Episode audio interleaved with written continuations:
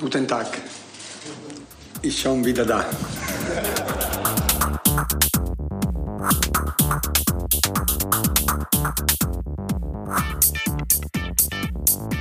90 Minuten Hardcore.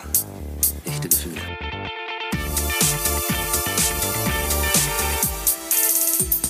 Herzlich willkommen, liebe Fanatics, zu einer neuen Episode nach langer Zeit unseres kleinen, feuchtfröhlichen Fußball-Podcasts. 90 Minuten Hardcore, echte Gefühle. Und heute bin ich nicht alleine im Bus. Wir haben lange hier auf uns warten lassen und dafür jetzt auch einen ganz besonderen Gast, nämlich den lieben Ulf, mit mir im Bus. Hallo Ben, freut mich, einmal endlich in diesem Bus zu sein. Ich habe es mir ehrlich gesagt ein bisschen spektakulärer vorgestellt. Ich frage mich, wo ist die Minibar und äh, die wirst du gleich noch kennenlernen. Die ist natürlich gut versteckt, sonst würden alle sofort zur Minibar stürzen und die Gespräche hätten gar kein Niveau mehr. Ja, sehr schön, sehr schön. Und ja, wir sind in besonderen Zeiten. Also man könnte als ganz billige Entschuldigung natürlich auch sagen, es ist äh, Corona-Zeit gewesen. Es fand eh kein Fußball statt, da dieser Podcast aber völlig zeitlos sein soll, hätte man natürlich trotzdem das nutzen können. Haben wir nicht getan. Dafür stehen wir heute an einem ganz besonderen Ort. Ulf, willst du das vielleicht mal verraten, worauf wir gerade blicken? Worauf blicken wir? Wir gucken auf die Südkurve des Rheinenergiestadions oder wie ich auch gerne sage, des Müngersdorfer Stadions. Wenn man irgendwie so als Fan verhaftet ist, dann bleibt man auch irgendwo bei den alten Benennungen. Wobei ich sagen muss, die Köln haben es mit Rheinenergie ja gar nicht so schlimm getroffen wie mit wie irgendwelche Signal-Iduna-Parks Ja. etc. Ja, das stimmt. Und heute ist auch äh, sogar ein besonderer Tag, nämlich ein Spieltag. Und normalerweise, wir haben Pfingstmontag, circa halb fünf, in vier Stunden wird hier das Bundesligaspiel des FC gegen die Dosen aus Leipzig angepfiffen. Und wir sind völlig problemlos durchgekommen. Das muss man sich mal vorstellen. Ich habe kaum eine halbe Stunde aus Bonn gebraucht. In der letzten Folge bin ich ja mit meinem Sohn hergefahren, habe sozusagen live gepodcastet und da standen wir über eine Stunde im Stau. Jetzt 30 Minuten von Tür zu Tür vor dem Stadion. Hier ist alles verrammelt, weil natürlich Geisterspiel. Ja, es ist Geisterspiel. Das heißt, ähm, es wird trotzdem übertragen. Das heißt, die Medien dürfen hier immer noch hin. Und freundlicherweise hat man sogar uns auch auf den Parkplatz gelassen. Ja, Top-Medium. und das Ja. Schöne ist, dürfen wir nur zehn Medienvertreter ins Stadion, aber wir dürfen immerhin vors Stadion, wie es Ja. aussieht. Allerdings sind wir auch bis zum Anpfiff wieder weg. Ähm, von daher, glaube ich, nehmen wir niemandem hier den Platz weg. Aber dementsprechend, ja, ist verrammelt, dass keiner irgendwie zu nah ans Stadion kommt, damit das, äh, das, das Konzept, das Hygienekonzept der DFL auch heute Abend auch hier aufgeht. Und natürlich, dass keine Fans sich hier ansammeln, die irgendwie ja, eine unerlaubte Zusammenkunft veranstalten. Genau, das, also das Stadion ist weiträumig abgesperrt mit äh, Bauzäunen und Planen und auf einer dieser Planen, das haben wir gerade eben schon entdeckt, ähm, haben aber trotzdem Fans sich verewigt. Da steht nämlich drauf, montags Red Bull ohne Fans, Amazon Geisterchoreo, danke für die Lebensfreude. Also so ein bisschen, äh, so ein bisschen Politik wird hier dann trotzdem noch gemacht oder gerade, gerade erst. Und das ist auch vielleicht das Thema für unsere heutige Folge, denn wir haben jetzt schon den vierten Geisterspieltag nach Restart der Bundesliga und haben uns gedacht, dass wir da vielleicht mal so ein paar Gedanken zu verschwenden, was das eigentlich ist und wie es uns damit geht. Aber vielleicht nochmal, wenn wir uns zurückversetzen in die Zeit vor dem Restart, Ulf, was wären denn, bevor es losgegangen ist, so deine Erwartung an so eine Geisterliga gewesen? Also wir hatten ja schon das Vergnügen, unser Derby als erstes Bundesligaspiel der Geschichte gegen die Gladbacher als Geisterspiel noch vor dem Break erleben zu dürfen, fand ich in jeder Hinsicht irgendwie enttäuschend, aber dann war eine lange Pause und man lechzte ja eigentlich so ein bisschen wieder nach Fußball, egal in welcher Form vielleicht. Und hattest du da dir damals irgendwie schon so gedacht, wie wird das wohl sein, wenn das dann wieder im Fernsehen läuft, ohne Sound und so weiter? Letzten Endes hatten wir ja tatsächlich diesen Vorteil, diesen, oder sagen wir mal den Vorsprung, dass wir schon Gladbach gegen Köln ein, ein Geisterderby gesehen haben, wobei ich sagen muss, ich habe es gar nicht im Fernsehen gesehen, aber dann halt die Berichterstattung und ein bisschen im Radio. Ähm, das heißt, da hat man schon ein bisschen was mitbekommen und ein bisschen schon eine, eine Ahnung des Ganzen. Ich fand äh, irgendwie, es war immer noch ein Fußballspiel und da, da bin ich auch, äh, habe ich auch eine relativ klare Meinung zu, dass äh, die Bundesligaspiele oder die Profispiele, die haben ja im Grunde immer zwei Aspekte.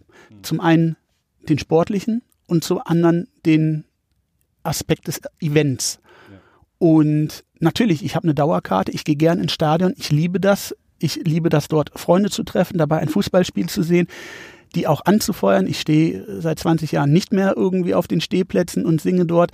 Habe ich auch lange gemacht, aber ähm, inzwischen bin ich auf den Sitzplätzen und versuche dort auch die, die Stimmung mit weiterzunehmen. Und ja, dieses Event ist mir wichtig, ähm, aber es ist mir nicht wichtiger als der Sport. Hm. Und ich sage immer, letzten Endes stehen dort unten 22 Leute auf dem Platz, die, die ja nicht irgendwie mal gesagt haben, äh, ich habe da zwar kein Talent und keinen Bock zu, aber ich werde jetzt mal Fußballprofi und Millionär. Das ist jetzt mein Weg und dementsprechend sind das ja nicht nur irgendwie Millionarios, die da irgendwie ihr Geld abgreifen, sondern das sind Jungs.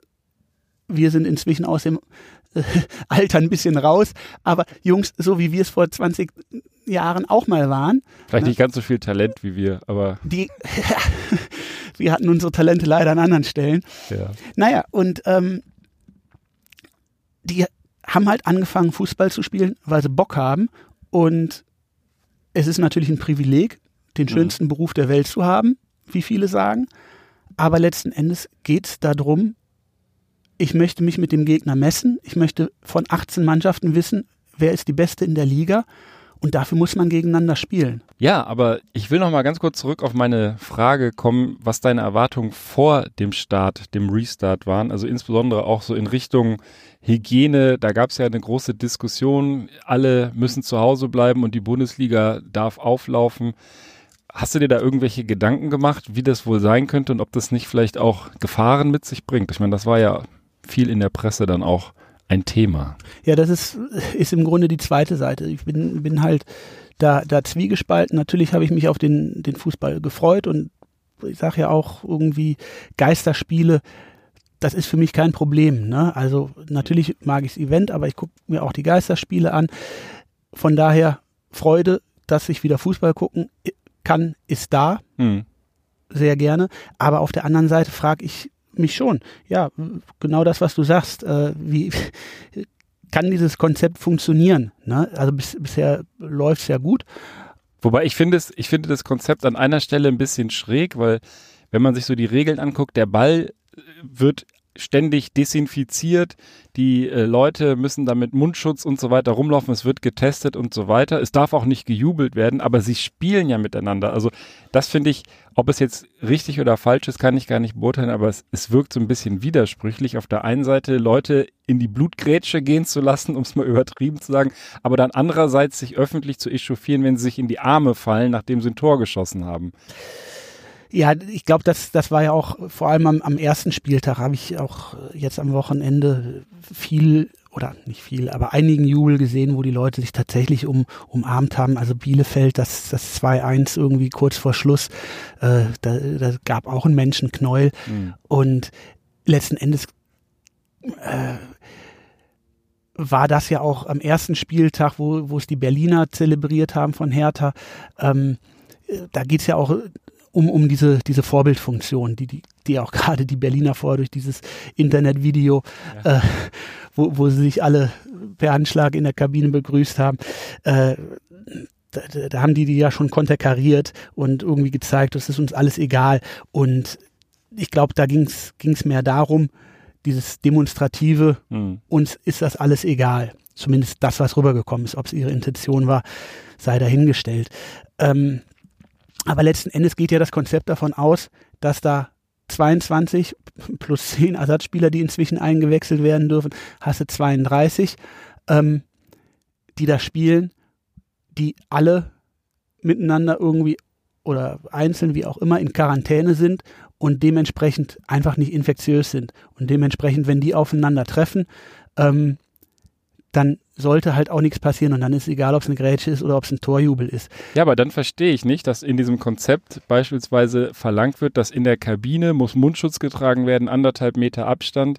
Das, das meine ich. Also entweder da geht man davon aus, die sind komplett gesund, die werden getestet, die waren in Quarantäne, die sind nicht infektiös, also könnten sie ja theoretisch untereinander agieren wie je zuvor, wie immer zuvor. Ja, aber da hast du natürlich auch wieder die Situation, dass wenn du an der fr frischen Luft bist, ne, da das hören wir ja auch, auch für, für uns wird das ja immer gesagt von den ganzen Virologen.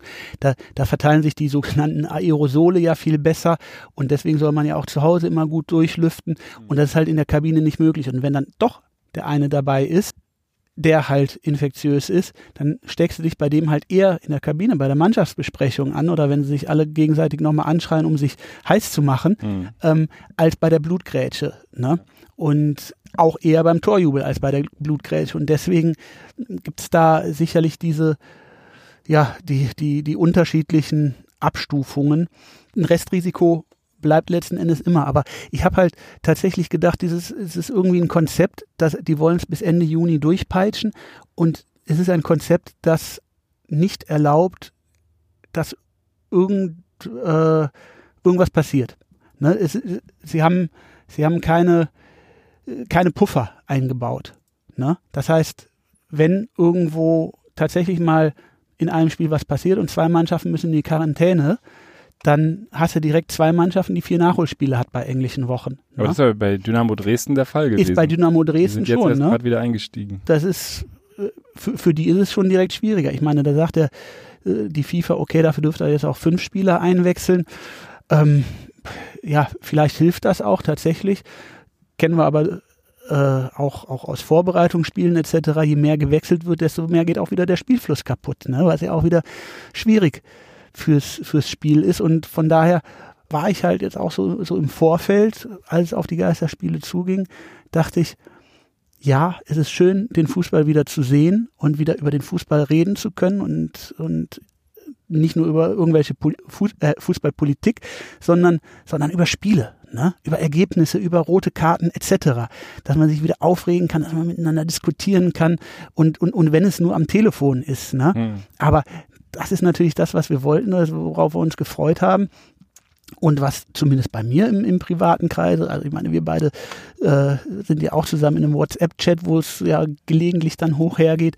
Ähm, ja, das, das findet zumindest in, in, in meinen Kreisen auch wieder statt und das ist schön so. Aber auf der anderen Seite dachte ich, nee, die dürfen nicht anfangen, weil es ist, es ist ein Konzept, das, das keine. Keinen doppelten Boden hat. Genau, es ist ein, ein, ein, ein Konzept ohne Netz und wenn alles schief läuft, ne? Und sie kriegen die Saison doch nicht hin, weil jetzt nach vier Spieltagen doch irgendwie äh, alles schief geht, ähm, dann ist die Saison im Eimer.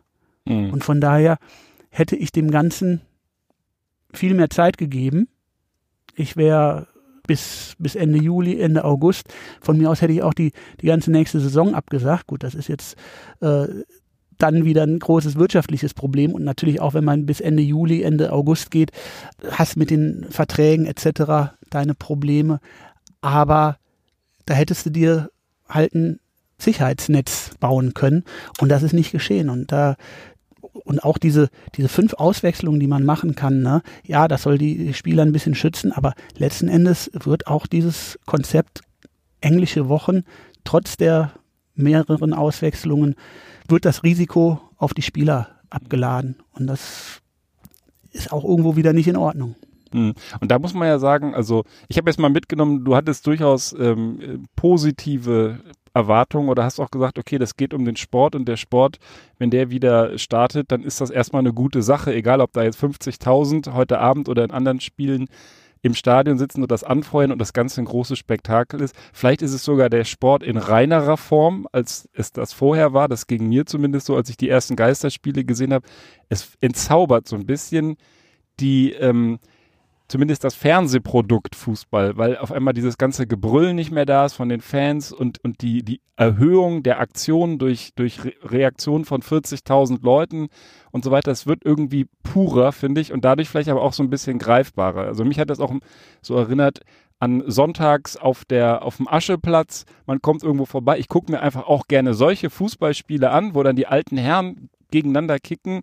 Und ich sehe einfach gerne, wenn 22 Leute hinterm Ball herrennen. Und sowas hatte das. Und das diesen Zweck hat's voll erfüllt, diesen Event Zweck wahrscheinlich weniger, aber der hat mir der ist für mich nebensächlich. Du hast aber gesagt auch, du gehst, du gehst gerne ins Stadion, triffst Leute und so. Und diese Komponente, die ist ja, die ist ja in jeglicher Hinsicht schwierig, weil man auch nicht einfach so in die Kneipe gehen kann und das dort vorm Fernseher machen kann. Also es gibt ja Mittel und Wege, das zu transportieren, das Produkt Fußball und auch gemeinsam zu erleben, aber selbst das ist ja schwer. Also ist irgendwo auch nicht mehr, vielleicht wenn man selbst sagen darf, selbst wenn man sich mit fünf Leuten trifft, selbst dann fällt es noch schwer, so unbesch unbeschwert sich in die Arme zu fallen, übereinander herzupurzeln, wie man das sonst auf den Tribünen macht, wenn ein Tor fällt, weil wir alle, glaube ich, auch irgendwas im Kopf haben. So eine kleine Blockade. Ich weiß nicht, ob es eine Blockade ist, aber zunächst mal, was du eben gesagt hast, ähm, das, das Fernseherlebnis ist natürlich ein ganz anderes. Ähm, das ist mir auch aufgefallen, weil, wie gesagt, ich habe hab teilweise Sachen im Fernsehen gesehen, ich habe aber auch einiges im Radio gehört. Das Radioerlebnis ist genauso ein anderes. Mhm. Und äh, wenn man, also wenn, wenn ich mir jetzt in den, in den letzten, bei den letzten Spieltagen irgendwie auf WDR 2 da die, die, äh, ich weiß nicht, früher hieß es Sport und Musik, wie heißt es heute? Ich weiß es nicht. Liga Live, glaube ich, oder? Du, du siehst, ich verhafte gerne in, in den äh, Worten, die ich vor vielen Jahren mal gelernt habe, ob Müngersdorfer Stadion, Fußball, äh, live, egal. Naja. Ähm,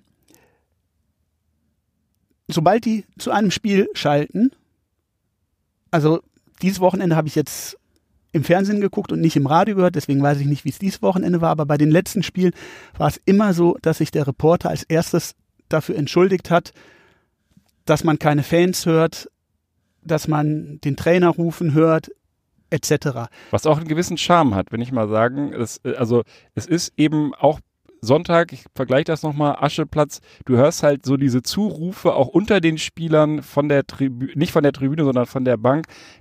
Ich finde, diese Sportler, diese 22 Profis werden irgendwie nahbarer und menschlicher irgendwie dadurch. Und genau da will ich auch gerade hin, ähm, drauf hinaus, ähm, dass ich gar nicht verstehe, warum die bei, bei jedem Mal, wenn zu ihnen geschaltet wird, sich erstmal entschuldigen oder meinen, das erklären zu müssen, mhm. dass hier jetzt irgendwie keine große Stimmung ist. Am ersten Geisterspieltag hat das irgendwie dazugehört, ne? Mhm. weil da war es irgendwie alles neu. Aber selbst da brauche ich es von einem Reporter, zu dem zehnmal geschaltet wird, muss ich das nicht zehnmal hören. Ne? Das mhm. reicht mir bei den ersten zwei Schalten und vielleicht kann er dann am Ende des Spiels nochmal eine Zusammenfassung darüber machen. Aber das, das wurde mir im Grunde zu stark da auch, auch ja. in den Mittelpunkt gestellt. Ja. Lustigerweise, ich habe gestern gesehen, ähm, es gibt ja viele Anbieter, die äh, Spiele streamen. Amazon haben wir hier gerade schon erwähnt, weil die Fans äh, oder wer auch immer da so ein Plakat aufgehängt hat. Sky macht das natürlich und auch The Zone. Und The Zone habe ich gesehen in einem Werbe, in einem Werbebanner beim Kicker dass die auch eine Option haben, sich das Spiel mit Fangesängen, also natürlich Fake-Fangesängen anzuhören. Habe ich noch nie gemacht. Ich weiß nicht, ob die das die anderen Spieltage auch schon hatten. Stelle ich mir aber irgendwie witzig vor. Und das ist ja dann das ist ja dann doppelt verarscht. Also ich habe es ja dann tatsächlich lieber ohne Fangesänge und authentisch, bevor ich so, wie es früher immer hieß, dass das in Leverkusen der Fall ist, so gefakte Fangesänge mir da auch noch einblenden lasse. Also dann, dann äh, ist das ja, ist das ja im Endeffekt erst recht ein reines Produkt, ein Kunstprodukt. Ja, ich finde, ich finde das gerade mal bemerkenswert, dass du jetzt schon das zweite Mal äh, einen von den, von den, äh, ich sag mal, gut gesponserten Clubs äh, hier diskreditierst. Eben schon die Leipziger, die heute unser Gegner sein werden. Äh, also ist ja klar, wir beide, das ist, glaube ich, inzwischen rausgekommen, rübergekommen, sind FC-Fans. Du, du, du nimm, lässt es dir nicht nehmen, da Nein. jetzt auch kleine Spitzen zu setzen. Auch, auch in den anderen Folgen nicht. Ich, äh, ich muss ja gestehen, ich habe ja gar nicht so übertrieben große Antipathien, dass das jetzt in, in Hass oder gar irgendwelchen irgendwelchen Schmähungen ausartet, aber ich finde, man darf schon so ein bisschen Fankritik äußern und es ist einfach nur auch ein Gerücht gewesen. Ich habe nie einen Beleg dafür gehabt, dass angeblich in Leverkusen, kleines Stadion, der Fangesang ich weiß nicht, ob er künstlich war oder mit Lautsprechern verstärkt wurde oder so. Das fand ich damals einfach eine bemerkenswerte Randnotiz, egal ob das jetzt Leverkusen oder woanders ist. Also Zumindest waren sie, so habe ich es in Erinnerung, die ersten, wo der Vorsänger tatsächlich ein Mikrofon hm. in die Hand bekommen hat, was dann tatsächlich in vielen Stadien Usus wurde. Inzwischen ist es häufig auch wieder auf ein Megafon reduziert. Aber wenn ich daran denke, zu Zeiten, wo du und ich noch in der Kurve gestanden haben, da hatte keiner ein Megafon, damit wärst du nicht ins Stadion gekommen und es wäre uns auch peinlich gewesen. Und wir fanden es auch hochnotpeinlich, als die Leverkusener damit angefangen haben. Und inzwischen machen es alle. Also von daher, äh, diese Eventisierung, die wird ja von den Fans auch selbst getrieben, die Eventisierung, die am Mhm. Ende auch vermarktet wird. Ne? Ja. Deswegen tue ich mir auch so ein, so ein, so ein bisschen schwierig. Ähm, also das waren jetzt hier, standen fünf Jungs, die hatten, wenn ich das richtig verstanden habe, ich habe mir das ein bisschen aus der Nähe angeguckt, das Transparent, das inzwischen allerdings runtergefallen ist, nicht weil es jemand runtergerissen hat, sondern weil nach und nach die, die Klebebänder ermüdet sind. Das konnte man von hier aus ein wenig beobachten. Ja, also ich hatte die so verstanden, dass sie von der wilden Horde seien und das finde ich auch völlig in Ordnung, dass die hier ihre, ihre Meinung kundtun, aber ich teile letzten Endes ihre Meinung nicht immer. Hm. Ähm, Nur, nur für die Zuhörer, es gibt ja die berühmten Shownotes zu jeder Folge. Wir haben das fotografiert eben, also das Bild mit dem Plakat werden wir nachher auch mal äh, ins Internet stellen mit der Folge. Dann könnt ihr das auch selber sehen, wovon wir hier sprechen. Hatte sich gerade just, bevor wir losgelegt haben, hier ergeben, dass die Jungs das da aufgehängt haben. Ja. Ja. Und, und vielleicht äh, auch das wieder, ne? Du sagst, auch die Fans tragen dazu bei, zu dieser Eventisierung und vielleicht auch tatsächlich ein Stück weit zu der Selbsterhöhung, die ja auch oft damit einhergeht, zumindest mit bestimmten Ultragruppierungen, die sich dann einfach auch irgendwann zu wichtig nehmen. Und auch da sind natürlich Geisterspiele irgendwo vielleicht ein bisschen heilsam, sage ich mal, ähm, weil, weil einfach mal wieder es reduziert wird auf 22 Leute rennen einem Ball hinterher und nicht mehr und nicht weniger. Und sind 22 sehr gute Fußballer, aber das ist es dann auch. Und das wird irgendwie so ein bisschen back to the roots vielleicht sogar, sogar sein. und ich, und ich empfinde das auch äh, tatsächlich als, als angenehm. Und äh, natürlich will ich auch, dass wir wieder in die Situation kommen, dass wir in vollen Stadien sind und unseren Spaß haben. Aber es, es gibt auch die, die Chance, also ich sag mal, das, das wird ja von der aktiven Fanseite her gefordert und 100 Prozent zu Recht, dass Vereine und Verbände einfach mal und Spieler in vielen Bereichen, was die ganzen finanziellen Auswüchse, Vermarktung etc. angeht, zurückschrauben müssen. Da haben sie vollkommen recht. Aber ich denke genauso, dass auch auf Fanseite ähm, sich wieder ein wenig mehr dessen besonnen werden muss, und dafür ist Corona sicherlich auch eine Chance, ähm, dass das, was ich eingangs gesagt habe, dass der Kern des Spiels nicht die Fangesänge sind, sondern die 22, die da auf dem Platz den Ball hinterherjagen. Hm. Oder wenn der DFB es so will und der FC spielt, sind es nur 21, weil sie wieder einen von uns mit einer roten Karte vom Platz schicken. Ja, den Videoschiedsrichter gibt es leider immer noch. Aber ähm, Ich bin noch nicht mal ein Gegner vom Videoschiedsrichter, aber ich finde, sie machen es einfach schlecht. Ja, ich will, also seit Ewigkeiten suche ich mal wirklich einen Befürworter und einen, einen erklärten Gegner von äh, Videoschiedsrichter für diesen Podcast, um darüber auch mal eine Folge zu machen. Das, das hätte Stoff genug, soll aber heute vielleicht gar nicht unbedingt das Thema sein. Das Einzige, was man, was wir, glaube ich, auch schon mal vor, vor einigen äh, Tagen mal besprochen hatten in unserem FC-Chat, dass der Eindruck entsteht, dass die Schiedsrichter unbeeindruckter auch pfeifen, weil natürlich mit 50.000 Leuten, die potenziell gegen dich sind, man vielleicht auch irgendwo ein bisschen, ähm, also ich weiß nicht, ob du es gesagt hast oder einer unserer, unserer Mitstreiter da, dass, der, dass zumindest der Eindruck mal äh, bestand bei einem der ersten Geisterspieltage, die Schiris würden einfach neutraler pfeifen. Ob die Schiedsrichter jetzt neutraler pfeifen. Ähm, Gerade in den allerersten Spieltag wurde ja ganz schön viel reininterpretiert, ähm, wo dann auch die Auswärtsmannschaften öfter gewonnen haben. Das hat sich auch die nächsten Spieltage noch durchgezogen, dass irgendwie der Heimsupport fehlt, ähm, wo sich Mannschaften rankämpfen können. Ähm, wo ich denke, ja, das kann alles sein, aber das halte ich alles für auch für eine Momentaufnahme. Ähm, wir müssen auch sehen, dass wir wir kommen gerade aus einer großen Pause. Und Mhm. das ist im Grunde ganz ähnlich wie wenn du aus der Sommerpause kommst, wo dann auch wir immer wieder Jahre erlebt haben, wo dann Mannschaften wie die Bayern oder Dortmund, wenn sie gerade eigentlich total überhöht waren, dass sie dann die ersten ein, zwei Spiele gegen Gurkentruppen verloren haben oder sich schwer getan haben. Und ich denke, in einer ähnlichen Situation sind wir da jetzt auch. Ich vermute, das wird sich da auch alles nivellieren. Und so wird sich sicherlich auch die, werden sich auch die Schiedsrichterleistungen nivellieren. Ob es tatsächlich ausgeglichen war, weiß ich noch nicht mal. Aber ich habe äh, gestern mir das Schalke-Spiel angeschaut und oder ich habe die Konferenz geschaut, aber da wurde oft genug nach Schalke gespielt und äh, da, da ist dieser dieser Sané von von denen ähm, der spielt einen Fußball, da reicht das Regelbuch nicht für, da braucht es Strafgesetzbuch. Ne? Also der der braucht äh, ich, ich erinnere mich an den auch im Hinspiel gegen den FC, wo der mit 30 Meter Anlauf mit einer Blutgrätsche in den Kölner reingegangen ist und nichts bekommen hat. Mhm. Ne? Und ich erinnere mich auch an andere Spieltage, der fällt immer wieder durch brutale Fouls auf und fliegt nie vom Platz, wo ich einfach gestern dachte, okay, äh, die Schiedsrichter pfeifen genau wie vor Corona. Okay. Ne? Also es ist eigentlich das, das, das Gegenteil. Ähm, ja, also in diesen Restart wird, wird viel hineininterpretiert, wo ich sagen muss, äh, lass uns mal diese Geisterspielphase durchhaben und dann können wir wirklich gucken, ähm, haben die Fans wirklich den Heimmannschaften gefehlt? Also der FC ist hier vor einer, vor einer Woche, haben sie gegen Düsseldorf 2-0 hinten gelegen und, und sich dann noch ein 2-2 erkämpft in den Mhm. letzten drei Minuten. Ähm, ohne Publikum. Also es geht Ja. offenbar auch. Ja. Das ist halt eine ganz neue Situation. Ne? Und ich habe äh, gestern irgendwie so ein, so ein Quote vom, vom Messi gelesen, der sagte, Fußball nach Corona wird nie wieder so sein wie früher. Mag sein, aber momentan ist es ja definitiv nicht so wie früher. Und ich finde es aber irgendwo auch ganz interessant, was für Begleiterscheinungen es dann kommen und wie erfindungsreich Fußballvereine, Fußballfans und überhaupt alle Fußballinteressierten so sind. Also es gibt ja zum einen ähm, viele Aktionen, um im Stadion zumindest sowas der, wie ein Heimvorteil zu schaffen. Sei es beim FC werden Trikots auf die Sitze gezogen, die Fans abgeben können.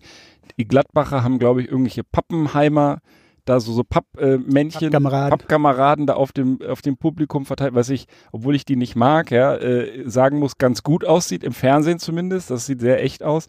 Ich hatte ähm, auch gelesen, der FC Seoul, der hat sich Sexpuppen auf die Tribüne gesetzt, die ein lokaler Sexshop ihm äh, da untergejubelt hat, hat dafür jetzt auch eine Rekordstrafe zahlen müssen.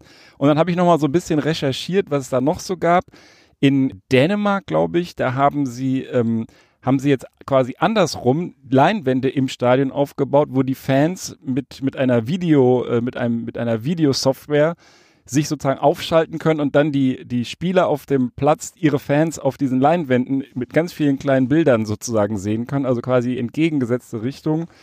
Sie haben in, in Taiwan allerdings beim Baseball haben sie einen Trommelroboter ins Stadion aufgebaut, der halt die ganze Zeit diese Ratatatat, da veranstaltet. Fand ich auch eine lustige Idee. Und in Dänemark auch wieder haben sie Fußball-Drive-Ins gemacht. Also im Endeffekt Autokino, so wie wir jetzt hier vor dem Stadion stehen, könnten wir jetzt eigentlich stehen bleiben. Dann hätten sie jetzt hier Leinwände aufgebaut und wir würden aus dem Auto, das ist ja erlaubt, gibt ja auch Konzerte und alles Mögliche per Auto-Kino-Funktion, äh, ähm, hätten wir dann dieses Spiel, was in, den, in diesem Stadion vor unserer Nase stattfindet, auf der Leinwand verfolgen können und im Endeffekt dann auch so diese, diese Atmosphäre vielleicht ein kleines bisschen vom Stadion da rein transportieren können. Also Not macht erfinderisch, das ist ja auch das Wort. Und das finde ich eigentlich ganz interessant, was für, was für Sachen da jetzt hochkommen, die vielleicht dann auch tatsächlich bleiben. Vielleicht auch gute Dinge, die bleiben. Ja, da ist der Fußball nicht anders als, als der Rest des Lebens, der Gesellschaft. Ähm, das hat der Messi messerscharf erkannt. Messi scharf. ähm, es ist jetzt natürlich sicher keine sehr, sehr hochtrabende Erkenntnis, aber trotzdem richtig und ich würde sogar so weit gehen, der Fußball nach Corona darf nicht so bleiben wie vor Corona. Ne? Also wir hatten ja eben schon mal angerissen, wo es um die aktiven Fans hingibt, ging und ihre Kritik an, an den äh, finanziellen, an den wirtschaftlichen Auswüchsen, ähm, die so im Fußball sind, da muss zurückgeschraubt werden. Ne? Mhm. Und äh, da muss der Fußball jetzt auch, auch Corona als, als Chance zu ergreifen, aber ich glaube nicht, dass sie es tun werden. Hm. Ich will noch mal ganz kurz auf die Zeit zurück vor der, ähm, vor dem Restart, weil ähm, ich muss gestehen, mir hat das ja schon auch gefehlt und ich bin auch eher positiv angetan davon, dass jetzt wieder gespielt wird. Das Sicherheitskonzept kann man vielleicht im Detail kritisieren, aber das ist ja, das ist ja sicherlich vernünftiger als in manch Gaststätten und so weiter. Also das ist schon Kritik auf hohem Niveau oder an einem Konzept auf hohem Niveau.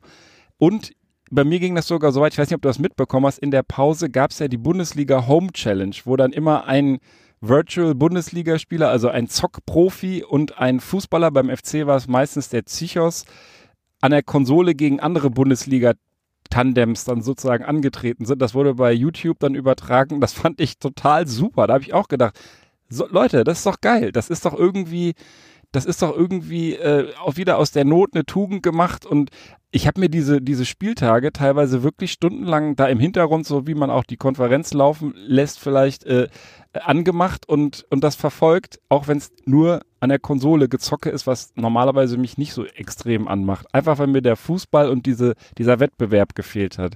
Ja, und ähm, da gibt's ja auch aus anderen Sportarten ganz viele Beispiele, Formel 1 und weiß der Geier.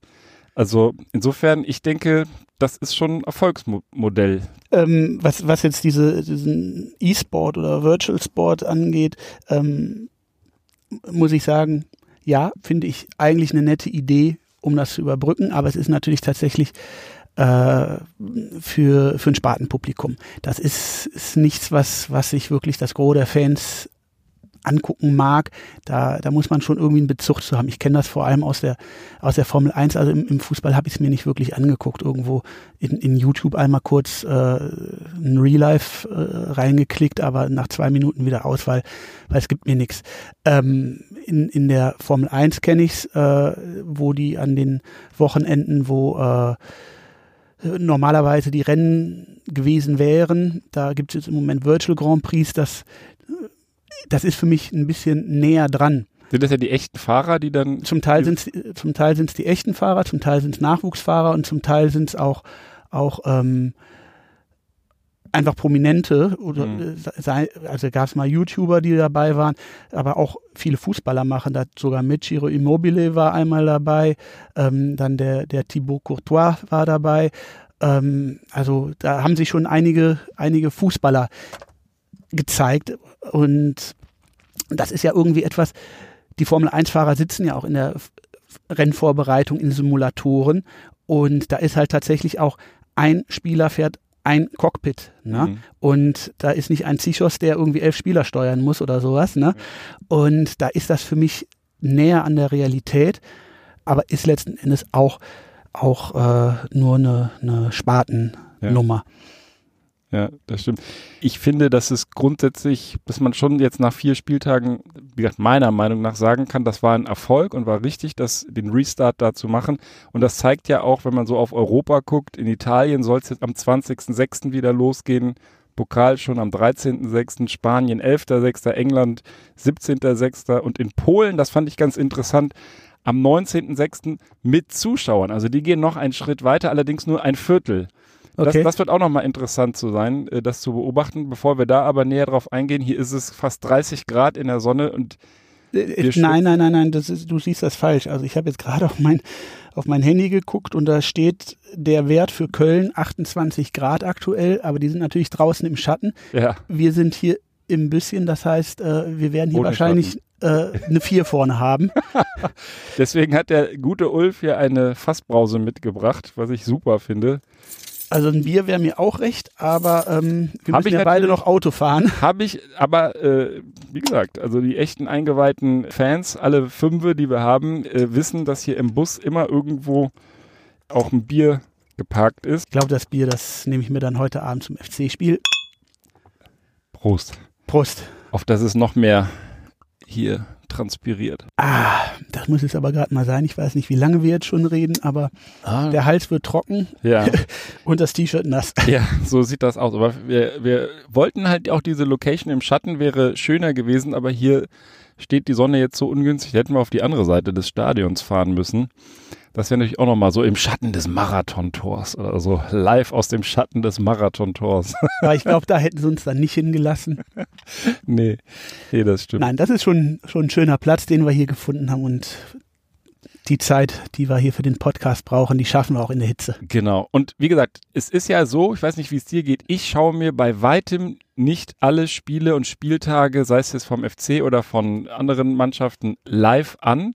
Ich höre es, wenn, dann im Radio und ganz häufig sogar nur in irgendwelchen Tickern. Und spätestens da ist der Effekt genauso, der, der war vor der, vor der äh, Corona-Pause dass du halt siehst, Spiele entwickeln sich, die entwickeln sich, also ich finde tendenziell fallen natürlich mehr Tore momentan, also persönlicher Eindruck, mag aber auch am letzten Spieltag liegen. Aber es, es hat halt diesen Wettkampfgedanken. Du siehst, wie die Tabelle sich entsprechend entwickelt, du fluchst, du, du äh, hoffst oder du freust dich, wenn einer verliert, den du äh, in der Tabelle hinter dir lassen willst. Und insofern ist, finde ich den Restart unter dem Wettkampfgedanken super. Was natürlich immer da auch mitschwingt, ist das, das, das Monetäre, ne? dass sie es natürlich auch gemacht haben wegen der Kohle. Da hieß es ja immer vorher, viele Vereine könnten sich sonst gar nicht mehr die Bundesliga leisten. Ich weiß nicht, wie du dazu stehst. Also ich habe hier mal eine Zahl rausgeschrieben, angeblich jetzt schon 91 Millionen in erster und zweiter Bundesliga Verlust, trotz Geisterspielen und ohne die, also beim Saisonabbruch wäre es ja noch viel höher gewesen. Siehst du das, siehst du das ähnlich oder sagst du, ja, das ist halt inzwischen ein Produkt, da muss man mit leben. Ist im Grunde das, was ich eben schon sagte, da, da muss sich der, der Fußball in meinen Augen ändern. Die, die müssen davon wegkommen, dass sie, ja, sie leben noch nicht mal von der Hand in den Mund, sondern viele Vereine, die einen mehr, die anderen weniger, geben einfach schon Gelder aus, die sie noch gar nicht haben. Mhm. Das heißt, das ist, ist eher vom, vom, vom Gedanken in den Mund. Und das, das geht für mich nicht. Ähm, da, da, da muss für mich ein, ein Umdenken her. Ähm, und ja, es, es war jetzt die Situation, wo, äh, wo der Fußball gesagt hat, wir sind pleite oder Liga gibt's nicht mehr, wenn wir nicht starten. Und von daher fand ich es auch nachvollziehbar und in Ordnung, sie aus, aus wirtschaftlicher Sicht wieder starten zu lassen. Aber genauso wie, wie wir das jetzt in vielen anderen Bereichen erleben, jetzt, jetzt geht es darum, soll es Autokaufprämien geben, ne? Mhm. Und äh, da, da gibt es dann Leute, die sagen, ja, aber nur wenn es nur für Elektroautos oder für, für umweltfreundliche Autos oder oder ähm, jetzt ging es darum, überhaupt für Unternehmen, aber nur wenn wenn auch die Frauenförderung stärker beachtet wird. Ähm, bei der Lufthansa, die musste Zugeständnisse machen für, für ihre Milliardenkredite. Und das finde ich im Grunde auch alles richtig und in Ordnung. Und das ist, ist letzten Endes äh, auch ein Hebel, der angesetzt werden kann und den es in meinen Augen absolut legitim ist, den im Moment anzusetzen. Ähm, wenn ihr hier irgendwelche Privilegien haben wollt, egal ob das jetzt bei der Lufthansa ein Kredit ist oder ob das jetzt in der Bundesliga ist, dass, äh, dass sie als, als erste Sportler wieder starten durften, dann müsst ihr dafür der Gesellschaft auch etwas zurückgeben. Ne? Und das, was der Fußball in meinen Augen der Gesellschaft zurückgeben kann, ist, dass sie einfach das Rad ein Stück weit zurückdrehen. Ne? Also ich, äh, du, du bist äh, viel, viel schlauer, was Finanzdinge angeht, als ich. Ähm, denk, denk mal an die, an die Bankenkrise. Da wurde festgestellt, die Banken haben einfach zu wenig Eigenkapital und die wurden verpflichtet, ihr werdet gerettet, wenn ihr das Eigenkapital erhöht. Mhm. Und ich denke, das ist auch etwas, was äh, in der Bundesliga passieren muss, dass gesagt wird, wenn ihr einen Spieler für fünf Jahre an euch bindet und dem einen, ein Jahresgehalt von 20 Millionen zusichert, dann sind das 100 Millionen für die Vertragslaufzeit. Die müsst ihr dann vorher auch auf der Bank haben. Ne? Hm. Das heißt, dass man einfach den gesamten Vertragswert, den man im Kader hat, dass man den auch auf der Bank hat. Man weiß ja nicht, kommt, kommt eine, eine schlimmere Pandemie, hm. die vielleicht nicht ein ein Sommer dauert oder ein Jahr oder wir wissen ja noch gar nicht, wie lange Corona dauert. dass vielleicht mal zwei, drei Jahre nichts läuft, ähm, dann, dann, dann hast du das halt irgendwie, kannst du die Spieler trotzdem bezahlen. Ist jetzt natürlich eine absolute Maximalforderung, weil das wäre wahrscheinlich bei Dortmund für alle Vertragslaufzeiten eine Milliarde, die die auf der Bank haben müssten. Aber dann lass es mal für ein Jahr sein, ne? Ja. Für die Vertragslaufzeit, fürs kommende Jahr, für die kommende Saison 2021, 2022 müssen am, am, am 11. September oder wann, wann die Saison starten soll, müssen alle Vereine die kompletten Vertragssummen auf dem Konto liegen haben. Ja. Das wäre zum Beispiel für mich eine Möglichkeit. Ja, ich finde aber auch, dass so eine, so eine Krise und dann im Endeffekt die, ja, dieser, dieses ganz schnelle Erliegen von Massenveranstaltungen zeigt, wie anfällig der Fußball da auch ist, der Profifußball. Und das müsste ja theoretisch in England noch viel stärker sein, weil die noch viel, in viel größerem Maße Fernsehgelder haben, die sie ausgeben und wo sie dann entsprechende Verpflichtungen eingegangen sind. Und wenn das Fernsehen irgendwann nur noch leere Stadien übertragen kann, dann, dann müssten das ja, müssen das ja eigentlich wahnsinnige Risiken sein, die dort auf, auf den Verein lasten. Die haben vielleicht dann den Vorteil, dass sie da noch irgendwelche Investoren äh, drin haben. Aber das finde ich ehrlich gesagt an der Bundesliga gerade so charmant, dass wir das bis heute zumindest, diese 50 plus 1 Regel, halten konnten. Das, das mag vielleicht in so einer Krise, wenn du einen Investor hast, der sich zu, zu dir verpflichtet, schwieriger sein, aber ich finde es erstmal gut. Ja, ich bin hundertprozentiger Befürworter von 50 plus 1. Ähm, und da denke ich, wenn man nach England schaut, ja, die Vereine, die keinen Investor im Rücken haben, die werden auch Probleme kriegen. Ähm, das, das, ist ja jetzt nicht so, dass die da irgendwie alle im Moment im Whirlpool liegen und die Eier schaukeln. Ja. Ähm, da gibt es sicherlich auch einige, die Angst haben. Aber wenn du einen Investor keine Ahnung, einen reichen Amerikaner oder jemanden vom Persischen Golf im Rücken hast, ähm, dann, dann lebt sich natürlich leichter. Ne? Mhm. Und an, anders hätte, hätte England ja gar nicht äh, zur besten Liga Europas ja. werden können. Ne? Ja, ich habe jetzt hier noch so eine Zahl im Vorfeld ausgegraben. Ich hatte ja gesagt, 91 Millionen ist der geschätzte Verlust für die Bundesliga. Für die zehn Top-Ligen in Europa, da gibt es ja diesen ECA. Ich muss gestehen, das ist halt der europäische Clubverband, aber ähm, ich weiß nicht, ob es wirklich European Club Association heißt oder ähm, ich habe es jetzt nicht hundertprozentig nachgeguckt. Jedenfalls diese ECA, die rechnet in den nächsten 18 Monaten mit, ne, mit Verlusten zwischen 4 und 7 Milliarden Euro. Also was da alles wegbricht an Sponsoringgelder, an Fernsehgeldern und so weiter. Also vielleicht ist das ja aber auch tatsächlich so ein Restart auf einer ganz anderen Ebene. Ich fand, das, fand die Aussage von dir eben super.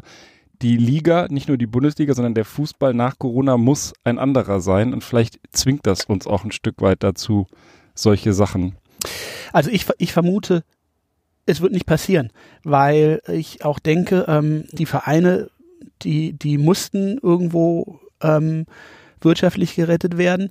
Und was ich eben auch schon sagte, ähm, Geisterspiele sind für mich keine Schande. Ne? Das ist für mich, was du auch eingangs sagtest, wir, wir haben auch früher an Ascheplätzen gestanden. Ne? Mhm. Wir, wir, wir sind, äh, wir haben im, im, im Januarregen haben wir irgendwo bei Westwach Aachen gestanden, minus vier Grad und haben, haben zu viert irgendwo ein Landesligaspiel geguckt. Ne? Und Wobei es interessant ist, dass es bei minus vier Grad noch regnet, aber das müssen wir mal Meteorologen fragen. Ja, warum denn nicht? Das stimmt. Und, und das, äh, wie gesagt, das haben wir ja auch eingangs betont, dass das so ein bisschen vielleicht wieder so diese ähm, auf den Fußball den Fokus zurücklegt und weniger auf das drumherum, weil es einfach nicht ja. vorhanden ist aktuell. Ja, und äh, dementsprechend, sage ich mal, fand ich das schon schon interessant und, und spannend, den Restart zu machen. Es ist auch letzten Endes immer wichtig, dass, dass ein irgendwer muss immer den ersten Schritt machen. Hm. Und das war halt jetzt die Bundesliga. Aber ähm, ich hatte den Eindruck, dass es aus, aus äh, falschen Motiven passiert ist. Zum einen geht es natürlich um die, um die Rettung, um die wirtschaftliche Rettung der Saison. Ich meine, man muss gucken, also die, die 91 Millionen, die kannst du dir ja ganz schnell zusammenrechnen. FC hat eine Einnahme bei einem Heimspiel volles Haus von einer Million. Hm. Der BVB hat von zwei Millionen. Hm. Ne? Und, und da kommst du ja ganz schnell auf die Summen, selbst wenn, wenn, wenn Dauerkartenbesitzer auf, auf ihre äh, Gelder verzichten, hast du äh, zumindest mal die Hälfte der Verluste. Ne? Hm. Und wenn du von sechs bis sieben Milliarden sprichst, wenn du das über ganz Europa verteilst, Das sind aber auch dann vor allem Fernsehgelder und so weiter. Also das glaube ich jetzt nicht nur auf die Zuschauer. Ja, ja, ja, aber ge gehört ja alles zusammen. Aber ähm, Entschuldige, dass ich unterbreche. Bitte. Live aus dem Stadion, die jungen ähm, Männer von der wilden Horde, was wir vermuten, kleben das Plakat wieder fest.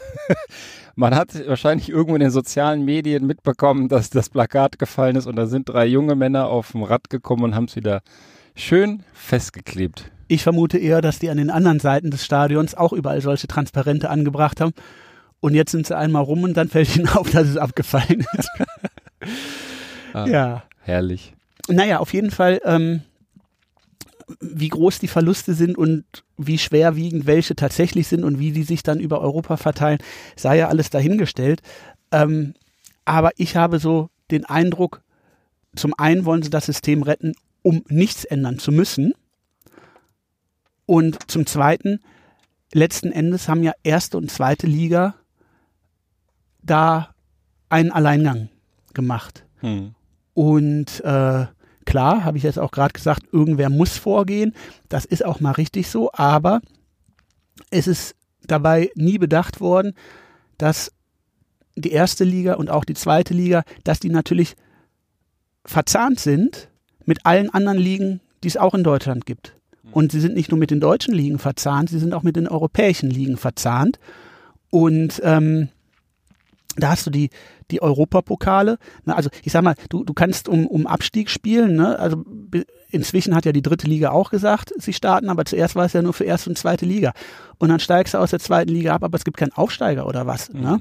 Das gleiche für den Europapokal. Wer darf sich für den Europapokal qualifizieren? In, in Deutschland hättest du dann tatsächlich, okay, da sind zwei Ligen, die haben es tatsächlich zu Ende gespielt, wenn es denn klappt. Soweit sind wir ja auch noch nicht da hast du dann natürlich auch deine fünf, sechs, sieben Teilnehmer, je nachdem wie viele da äh, am Ende spielen dürfen.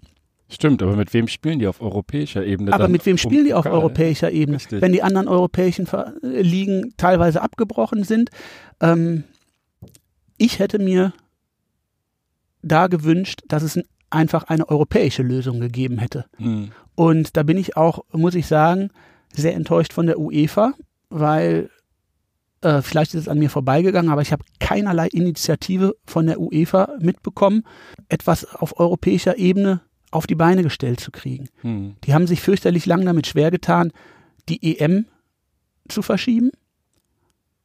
Aber seither hat man von denen nichts mehr gehört. Und wo, wo ich denke, das ist doch jetzt eigentlich der Punkt, wo, wo ein europäischer Verband gefragt ist, dass die Ligen weiterhin miteinander synchronisiert werden, damit wir nächstes Jahr, nächste Saison einen Europapokal überhaupt machen können. Aber man hatte ja vorher schon, ehrlich gesagt, den Eindruck, dass die UEFA nicht unbedingt an dem normalen fully fledged Vereinsfußball in Europa interessiert ist, sondern eher an der Vermarktung von irgendwelchen Top-Ligen, Champions League, äh, ich habe ja schon wieder vergessen, äh, Nations League und so weiter. Also diese, diese hochgepitchten, äh, tatsächlich Event-Veranstaltungen, die dann auch für mit viel Geld im Endeffekt vermarktet werden können und eigentlich nicht wirklich so dieses Gesamtkonstrukt eines Ligaverbundes im Blick haben, sondern da Ja. gab es ja selbst von der UEFA eben so Aufspaltungstendenzen, die da betrieben wurden oder von einzelnen Kräften, um, um äh, die da eigentlich dem Ganzen zuwiderlaufen, so ein gemeinsam Gemeinschaftsgedanken. Und genau das ist, das ist das Kernproblem der UEFA. Die UEFA, die hängt irgendwo zwischen der FIFA, die im Grunde alles bestimmen kann, Hm. und den Landesverbänden oder Nations Nationalverbänden Hm. und den äh, Vereinen, vor allem den Top-Clubs, die ihre Ligen machen und ihre Forderungen haben. Und, und, und die UEFA hängt da irgendwo dazwischen und muss gucken, wo finden wir unseren Rahmen. Und den sehen sie halt bei der Europameisterschaft, haben gesehen, oh, da können wir noch einen draufsetzen, machen wir noch die Nations League, das gleiche dann im, im Europapokal, du, du hast halt, da haben sie halt die Champions League und die Europa League, aber mehr haben sie nicht. Ne? Mhm. Und ich denke, diese, diese äh, Corona-Krise wäre für sie eigentlich die Riesenchance gewesen, aus dieser Nische mal herauszukommen und sich mal als, als starker Player hinzustellen und zu sagen, hey Leute, wir müssen hier irgendeinen Weg finden, ähm, dass in allen Ländern die Saison zu Ende gespielt wird, dass wir einen Weg finden, dass wir vernünftig in, äh, in die nächsten Europapokalwettbewerbe reinkommen. Und das, was ich eben ja du auch angesprochen habe, dieses ähm, diese verschiedenen Systeme. Ne? Bei uns gibt es 50 plus 1. Die Engländer sagen, ähm, wir haben unsere Investoren, die Spanier werden äh, immer, wenn sie in eine Krise kommen, vom, vom Staat irgendwie gefördert, sei es durch Steuererlass etc., mhm. ähm, kriegen da goldene Brücken gebaut. In, in, in Frankreich fängt es auch mit den Investoren an. Also der Sarkozy hat ja da Paris Saint-Germain den, den Investor sogar, sogar vermittelt, um da einen starken französischen Verein zu haben. Mhm. Und äh, so macht jeder Nationalverband macht sein eigenes Ding. Im Grunde ist es alles äh, sehr stark gegeneinander. Und ich denke, dieses Gegeneinander, das, das ist auch ein wesentlicher Treiber dafür, dass der Fußball so vermarktet werden muss auch, mhm. weil die Bundesliga sagt, ja, die Engländer, die laufen uns weg, wir, wir müssen auch mehr Einnahmen haben, etc. Und so argumentiert jede Liga für sich. Das Problem, die Diskussion gibt es ja nicht nur bei uns. Ja. Ne? Und dass, dass da einfach mal die UEFA als Dachverband für alle europäischen, weil ich sag mal, was, was, was in Afrika, Südamerika, Asien etc. passiert, das tangiert uns weniger. Aber alleine durch die Europapokale und auch die ganzen Qualifikationen, äh, Qualifikationsspiele auch zu Weltmeisterschaften etc. Es findet ja alles auf Kontinentalebene statt. Hm. Und da hätte jetzt die UEFA in meinen Augen die Chance gehabt, als, als äh, ihre Position zu stärken hm. und da als Vermittler hinzugehen und zu sagen, Leute, lasst uns die Regeln, auch die wirtschaftlichen Regeln vereinheitlichen, lasst uns den Restart vereinheitlichen, etc.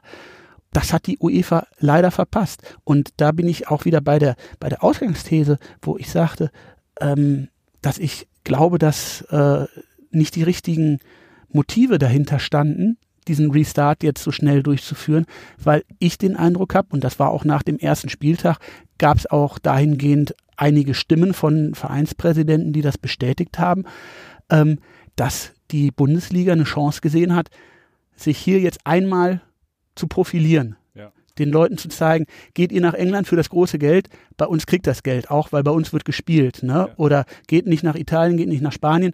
Und, und das zeigt ja jetzt auch diese, dieser, dieser, ne, Deu also Deutschland, die Bundesliga, die ist laut Berichterstattung halt immer auch als Role Model da tatsächlich in all diesen Berichten genannt worden, sei es für Spanien, sei es für Italien, sei es für England, die ja für sich genommen inzwischen Italien vielleicht nicht mehr so Riesenligen sind, die uns auch Spanien und England schon abgehängt haben. Vielleicht ist das tatsächlich auch so ein bisschen, wir zeigen mal, wir gut organisierten Deutschen zeigen denen mal, wie man das macht und dann ist sozusagen das Produkt Fußball bei uns auch verlässlich organisiert, egal was kommt. Also es ist ja auch, auch äh, nicht, nicht verwerflich, dass wir gut organisiert sind und äh, ich sag mal, noch, noch sind wir nicht durch, durch die neun Spieltage, mhm. durch die neuen Geisterspieltage durch. Ähm, da stehen noch ein paar an, also kann ja noch einiges passieren, aber im Moment sieht es ja ganz gut aus. Und äh, ja, vielleicht kriegen wir das ganz sauber hin und alles ist gut und wir können uns am Ende hinstellen, wir sind die Geilsten, macht uns alle nach. Aber trotz, trotzdem sehe ich halt die, diese Motivation von wegen, oh, hier ist jetzt mal unsere Chance, ähm, wenn wir das durchziehen, mhm. Dann sind wir den anderen Ligen gegenüber im Vorteil. Und für mich muss dieser, dieser Wettkampf, dieser finanziell, äh, wirtschaftlich, investorische, was auch immer, Wettkampf zwischen den Ligen, der muss für mich aufhören der ist, ist, ist für mich eine, eine krank, ganz große Krankheit des Fußballs, weil der wird dann auch weiter in die Ligen getragen. Ja. Weil natürlich Vereine wie, wie Dortmund und Bayern sagen, ja, wir, wir müssen alles auf uns konzentrieren und wir brauchen Champions League und hohe Fernsehgelder und die Verteilung in der Liga, die muss den Top-Vereinen zugutekommen, weil wir sind die Aushängeschilder von Deutschland. Bullshit. Ne? Wir brauchen europaweit vernünftige, vernünftig aufgestellte Ligen, die schön miteinander konkurrieren. Ja, ist natürlich interessant dann zu sehen, was die Lehren, nach jeder Krise macht man ja Lessons learned, was dann die Lessons learned letzten Endes aus der Corona-Krise sind. Vielleicht nochmal zum heutigen Spieltag hier zurück. Ähm, in, wie gesagt, jetzt fast drei Stunden äh, ist hier, ist hier zum dritten Mal zu Geisterspieltagen ein Heimspiel des FC und du kannst deine Ka Dauerkarte nicht nutzen. Zum einen ist das jetzt für dich sehr schmerzhaft und zum anderen, was passiert mit Dauerkarten? Könnte man die theoretisch dann sich erstatten lassen oder wie wird das in, in Deutschland speziell beim FC gehandhabt? Ja, also der FC hat so gemacht und die meisten Vereine haben ähnliche Modelle. Natürlich war eine Rückerstattung möglich. Mhm. Also jetzt nur für die ausgefallenen Spieltage, dann anteilig wahrscheinlich, ne? Genau. Ja. Und ähm, es gab verschiedene Modelle, dass man das Geld konnte man zurückhaben. Man konnte es komplett dem FC spenden, man konnte es komplett dem Kölner Sport spenden. Was ich gemacht habe, ist, äh, ich habe darauf verzichtet, so dass es halt quasi an den FC gegangen ist. Aber ähm, es gibt einen Schal, einen, einen Sonderschal dazu. Den habe ich genommen. Also der kommt hoffentlich die nächsten Tage. Schade, dass du den Mit nicht der ummachst bei 40 Grad im Bus. Ja, ist, ist, du, du wirst lachen, ich habe natürlich irgendwo einen Schal dabei, aber der, der liegt jetzt vorne im Bus. ja. Aber ich glaube, das. auf den verzichte ich jetzt auch.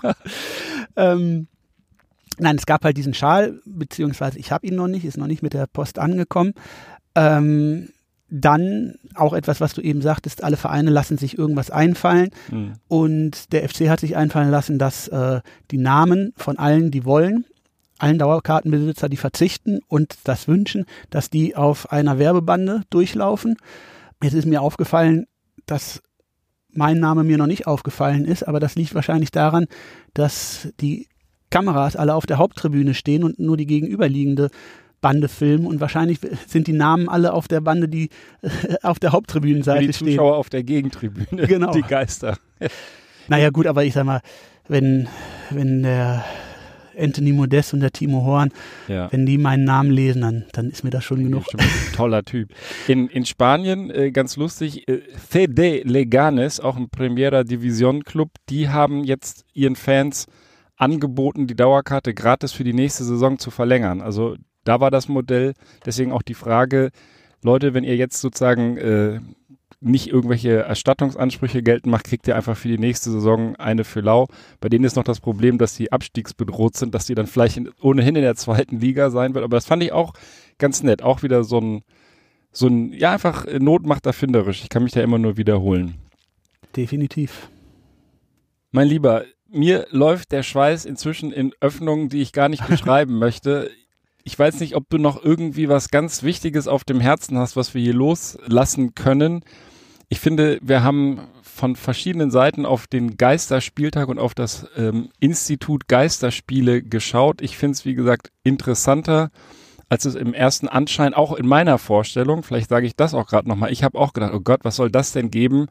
So diese Geisterspiele, auch das vom FC im Derby, das hat für mich immer sowas von Saisonvorbereitung. Du guckst bei YouTube laufen dann teilweise tatsächlich aus der Saisonvorbereitung im Trainingslager dann diese Spiele, gucke ich mir hin und wieder sogar an, aber das hat halt mit, mit Spannung und Wettkampf dann nichts zu tun.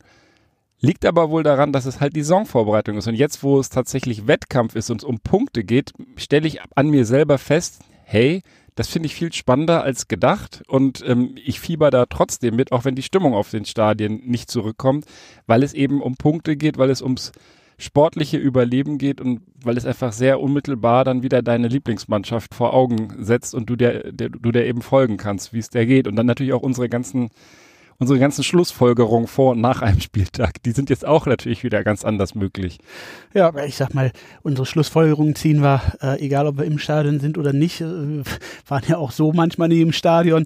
Ja, aber du hast halt so einen aktuellen Na, Anlass ja. einmal die Woche, an dem du das entladen kannst, ja, wie, wie Sinnstiften. Wir halten uns natürlich für äh, das künftige Präsidium des ersten FC Köln. Den Job will ich nicht machen, nein. Aber, aber im Endeffekt sollte, sollte einer zu Geld kommen, steht ein Übernahmeplan, liebe FC-Macher. 50 plus 1 ist eure letzte Rettung. Nein, Quatsch. Aber ähm, wir machen uns ja schon viele Gedanken deutlich über die Spielergebnisse hinaus und das ist auch sehr unterhaltsam und ich finde, das wird halt dadurch befeuert, dass du wieder ein Ergebnis hast. Ne?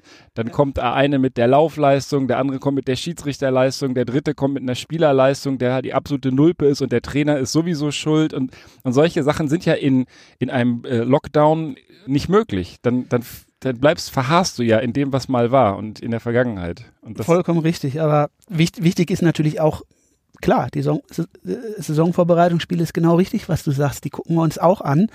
Natürlich nicht alle und immer, aber das ist für uns auch Sport und es, die, jetzt die Geisterspiele sind ja noch viel mehr Sport, dadurch, dass es da um was geht.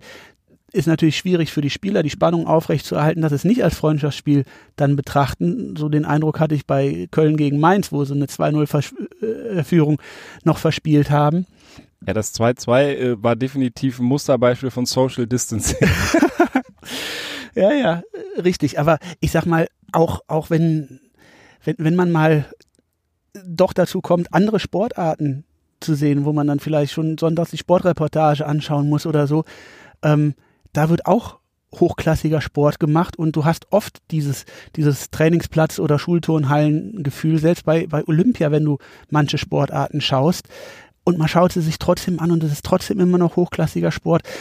Und das ist für mich die Bundesliga auch immer noch. Aber wahrscheinlich trennt sich da auch fanmäßig die Spreu vom Weizen. Ich bin mir sicher, dass das Produkt Bundesliga, so wie es momentan eben nur angeboten werden kann, längst nicht alle in gleichem Maße interessiert und, und fesselt, wie es uns vielleicht äh, fesselt. Weil wir gehen ja auch in die zweite Liga und wir wären auch in die dritte Liga gegangen und gucken uns das an. Und äh, wie gesagt, haben auch schon gesagt, wir gucken uns, auch wenn irgendwo auf dem Ascheplatz ein Spiel läuft, bleibe ich immer stehen und gucken mir, gucken mir da erstmal ein paar Minuten an, bis mir einer an mir zerrt und sagt, ich will weiter. Das ist langweilig, ja. Ja. Also das, das. Ja, aber da, da, du, da können wir auch nur für uns selber sprechen. Aber das ist auch das, das hatte ich äh, eingangs gesagt, dass es diese beiden Seiten gibt, den Eventcharakter und den sportlichen. Und da muss ich sagen, wenn ich zwischen den beiden wählen muss, da würde ich immer den sportlichen mhm. wählen, weil Events kann ich mir auch anders machen. Da gehe ich auf eine Party oder in die Kneipe oder was auch immer aber ich will in erster Linie den Sport sehen. Und wenn ich sage, ich liebe den Sport, dann gucke ich mir auch Geisterspiele an, ohne da groß zu jammern. Ja. Ne? Und da fällt mir eine Sache noch ein, die hattest du eben äh, auch mal angesprochen gehabt. Ich habe jetzt tatsächlich, ge äh, gestern, nee, vorgestern war es, ähm, hatte ich mir die, die Bundesliga-Konferenz angeschaut. Und da hat vorher hatte ich noch zweite Liga-Konferenz angeschaut und da war halt alles die, die normale Tonoption von Sky, halt, wo man jeden Ruf hört und, und jedes Gebolze oder jeden Schuss, gebolzt haben wir, ähm, wo du wirklich alles gehört hast, wo ich sagte, ja, das ist jetzt so, das ist aber authentisch. Ne? Genau. Ne? Und dann kam die Bundesliga-Konferenz, fing auch so an und das war für mich alles in Ordnung. Es war komisch, es war ungewohnt, aber es war in Ordnung. Nach einer halben Stunde ist er dann konnte wechseln auf, auf Tonoption 2, wo dann Fangesänge eingespielt wurden. Und das war wirklich, das war total seltsam. Also da bin ich überhaupt nicht drauf warm geworden, weil du siehst leere Ränge, du weißt, dass da nichts ist und du hörst immer noch die, die Trainer und die Spieler brüllen, du hörst immer noch jeden Schuss und das passt so vom Sound. Aber die sind doch gar nicht synchronisiert zum, zum wahrscheinlich zum Geschehen. Oder ist dann da so einer wie so da, Stefan da, Raab mit so einem Soundboard, der dann ja, ja. so Jubel, Torjubel drückt oder so? Also, zu, zunächst mal ist halt einfach bei, beim, beim echten Stadion-Sound, ne?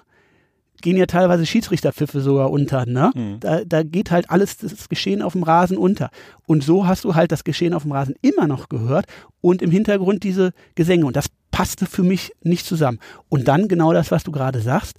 Es war einfach beliebig. Hm. Ne? Es waren immer irgendwelche Fangesänge. Sie haben tatsächlich an einer Stelle, wo, wo irgendwie, äh, keine Ahnung, abseits gepfiffen wurde, Tor zurückgepfiffen oder ich weiß es nicht, Videobeweis und keine Ahnung.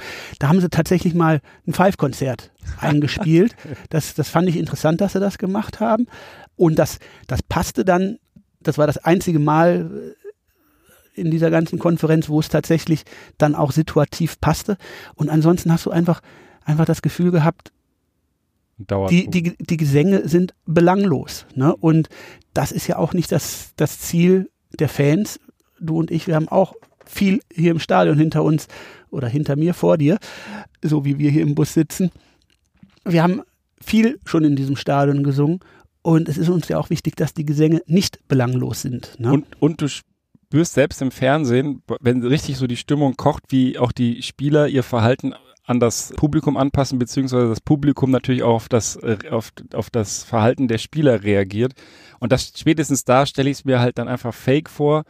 Und dann ist es mir lieber ähm, authentisch nichts zu hören, weil der Kopf den hast, kannst du ja nicht ausschalten, selbst wenn da Pappkameraden auf den oder Sexpuppen auf den Tribünen sitzen und äh, nicht, nicht dann eben so ein Kunstprodukt davor gesetzt zu bekommen. Aber ich fand es interessant, dass du schon aufklären konntest, weil ich mich das gestern erst gefragt habe, wie das wohl ist. Mhm. Die Soundoption Fangesänge. Ja. Und, und ein Gedanke ist mir noch gekommen, was du jetzt gerade sagst, äh, dass die, die Spieler ein anderes Verhalten durch die Zuschauer haben und so, das war ja auch direkt nach dem ersten Spieltag wurde überall gejubelt, hey, die Spieler machen weniger Schau und so und mhm. Da habe ich gestern tatsächlich ein bisschen drauf geachtet und es gab Spieler, die was länger gelegen haben, aber äh, ich hatte auch den Eindruck, dass, dass da we weniger Gejammer auf dem Platz war. Das ist ja zum einen immer an den Schiedsrichter gerichtet, um zu zeigen, hier Schiri, der hat mich auch wirklich gefault, du musst das jetzt pfeifen, deswegen liege ich hier. Oder wenn es ein böses Foul war, dann wälze ich mich noch achtmal, um zu zeigen, der muss jetzt auch eine gelbe Karte zukriegen. Und ich sende natürlich auch noch eine, eine Message ans Publikum, ne? Mhm. dass das Publikum jetzt sich aufregen soll und so den Druck auf den Schiedsrichter erhöhen soll. Ne? So, und das fällt natürlich alles weg. Und da hatte ich gestern tatsächlich auch so, so ein bisschen den Eindruck, das galt nicht für alle Spieler, aber hatte ich auch so ein bisschen den Eindruck, dass da, dass da weniger äh, Theater gemacht wurde, aber ist auch wieder eine Sache, wo man am Ende der Geisterspiele gucken muss. Genau. Blieb das über die ganze Zeit so?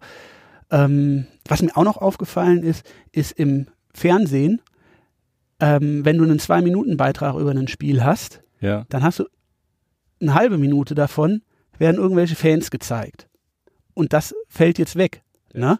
Oder wenn du ein Live-Spiel hast, ne, da hast du immer irgendwie Torfeld, wird kurz der Spieler beim Jubel gezeigt, dann die Fans, wie sie jubeln, dann kommen die Wiederholungen und Gern noch das Kind mit dem Eis oder irgendwie dem Plüschhennis dann, oder so. Dann kommt nochmal das Ende vom, vom ja. Spielerjubel und dann geht das Spiel weiter. Ja. Und dieses, die Fans dann zeigen zu wollen, zeigen zu müssen, entfällt auch.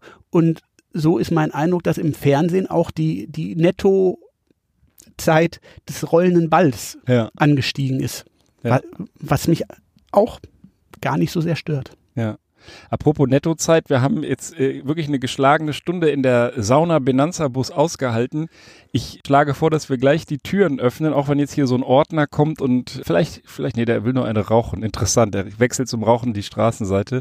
Andere Ordner machen sich an dem Plakat zu schaffen. Nee, die helfen da quasi. Und hängen es wieder auf. Spektakulär. Der Sicherheitsdienst eskortiert einen Mann, der das Plakat, das wieder runtergefallen ist, aufhängt.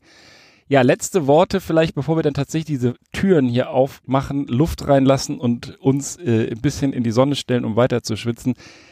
Gehen wir mal davon aus, die Saison wird ordentlich zu Ende gebracht. Ähm, über die Lessons Learned müssen wir dann noch sprechen. Aber kannst du dir vorstellen, dass wenn die Corona-Pandemie einfach noch länger andauert, dass sich das so ein Stück weit erstmal für vielleicht auch ein, zwei Jahre zu einem Normalfall entwickelt, dass wir auch eine Europameisterschaft in Geisterspielformat haben, dass wir einen Neustart, also Bundesliga 2020, 21 und die anderen Ligen im Geisterspielformat haben. Also dass wir uns als an Geisterspiele als Dauerformat gewöhnen müssen.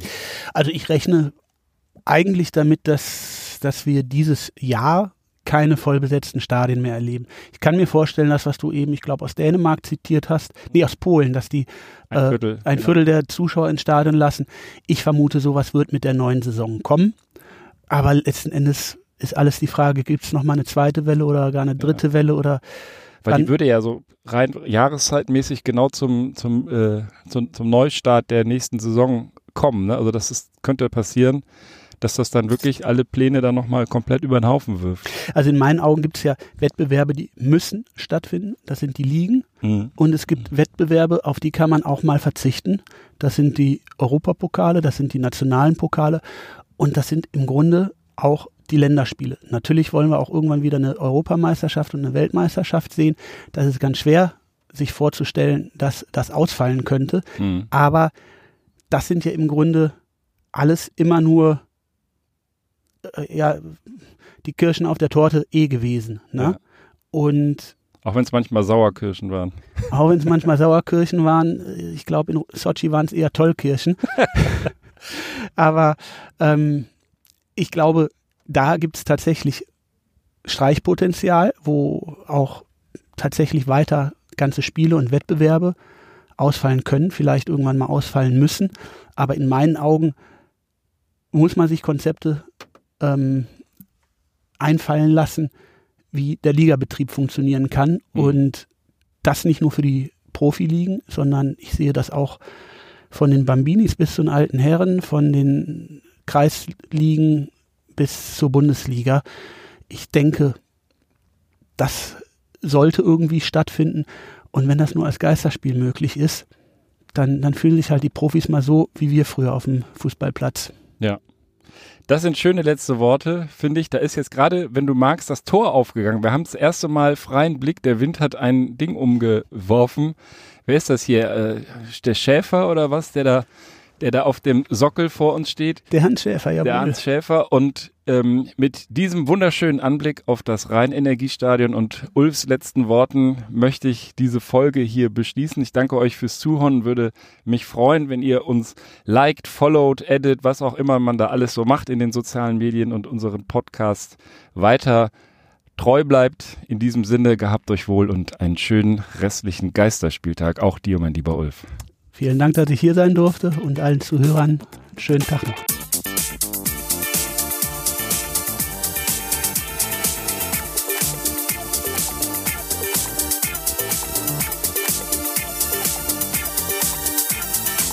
Ich habe fertig. fertig.